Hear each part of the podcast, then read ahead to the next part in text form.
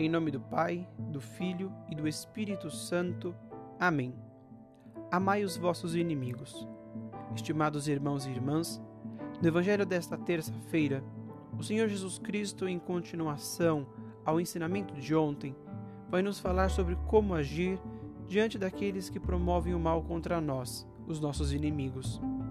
No Evangelho de hoje, encontramos uma palavra certamente muito conhecida de Jesus Amai os vossos inimigos e rezai por aqueles que vos perseguem. Esse ensinamento de Jesus, muito transmitido por tantas pessoas, até mesmo pelos tantos pacifistas que encontramos mundo afora, que podem até não serem cristãos, mas simpatizam com essa fala, diz muito ao nosso coração no tempo presente. Esse convite de Jesus é audacioso e ao mesmo tempo um grande desafio Audacioso porque somente alguém dotado de muita coragem pode pedir a outro que ame um inimigo. E desafiador pelo mesmo motivo. Não é fácil amar alguém que nos faz o mal, quanto mais rezar por alguém assim. Esse ensinamento de Jesus, obviamente, faz parte da grande pedagogia desse divino mestre.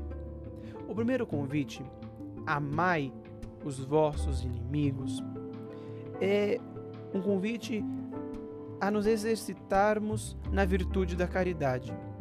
A pessoa que faz o mal é sempre uma pessoa que não conhece profundamente o amor de Deus.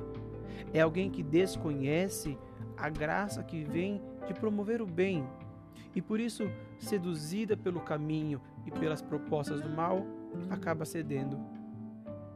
Isso não a ausenta de suas responsabilidades, é claro. O mal é sempre uma escolha. Parafraseando o personagem de um filme, digo que o mundo não se divide entre luz e trevas.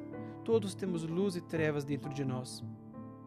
Logo, amar os inimigos é um exercício para exercitarmos nossa caridade, a fim de perceber que também nós poderíamos estar no lugar do outro e talvez até estejamos. Talvez sejamos nós o mal na vida de alguém. E a caridade nos coloca justamente no lugar do outro.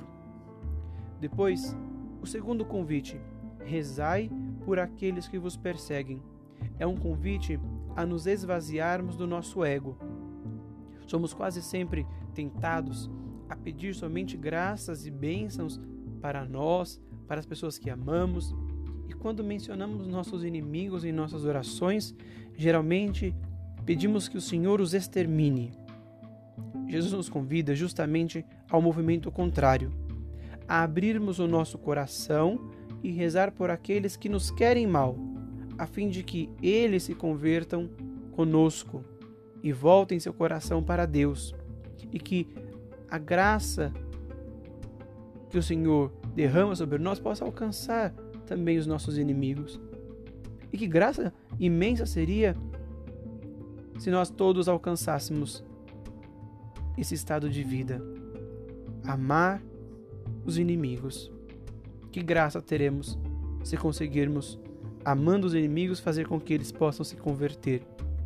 Para exemplificar, em 1902, uma jovem menina, Maria Goretti, foi tentada a ceder sua virgindade a um homem chamado Alessandro, que diante da sua recusa a apunhalou 14 vezes, segundo o próprio jovem. Não bastasse isso, milagrosamente Maria Gorete foi levada ainda em vida ao hospital e rezava a Deus pelo homem que a atacou. A menina, infelizmente, não sobreviveu, mas suas preces foram ouvidas a ponto de Alessandro ter se convertido. E não só isso, ainda participou da missa em que a pequena Maria Goretti foi proclamada santa, em 24 de junho de 1950, pelo Papa Pio XII. Assim, peçamos a Deus a graça de um coração capaz de amar e rezar por aqueles que escolheram o caminho do mal, e que o exemplo dos santos nos ajude a bem viver o caminho proposto pelo Evangelho de hoje. Senhor Jesus, ensinai-nos a amar Santa Maria Gorete, rogai por nós. Amém.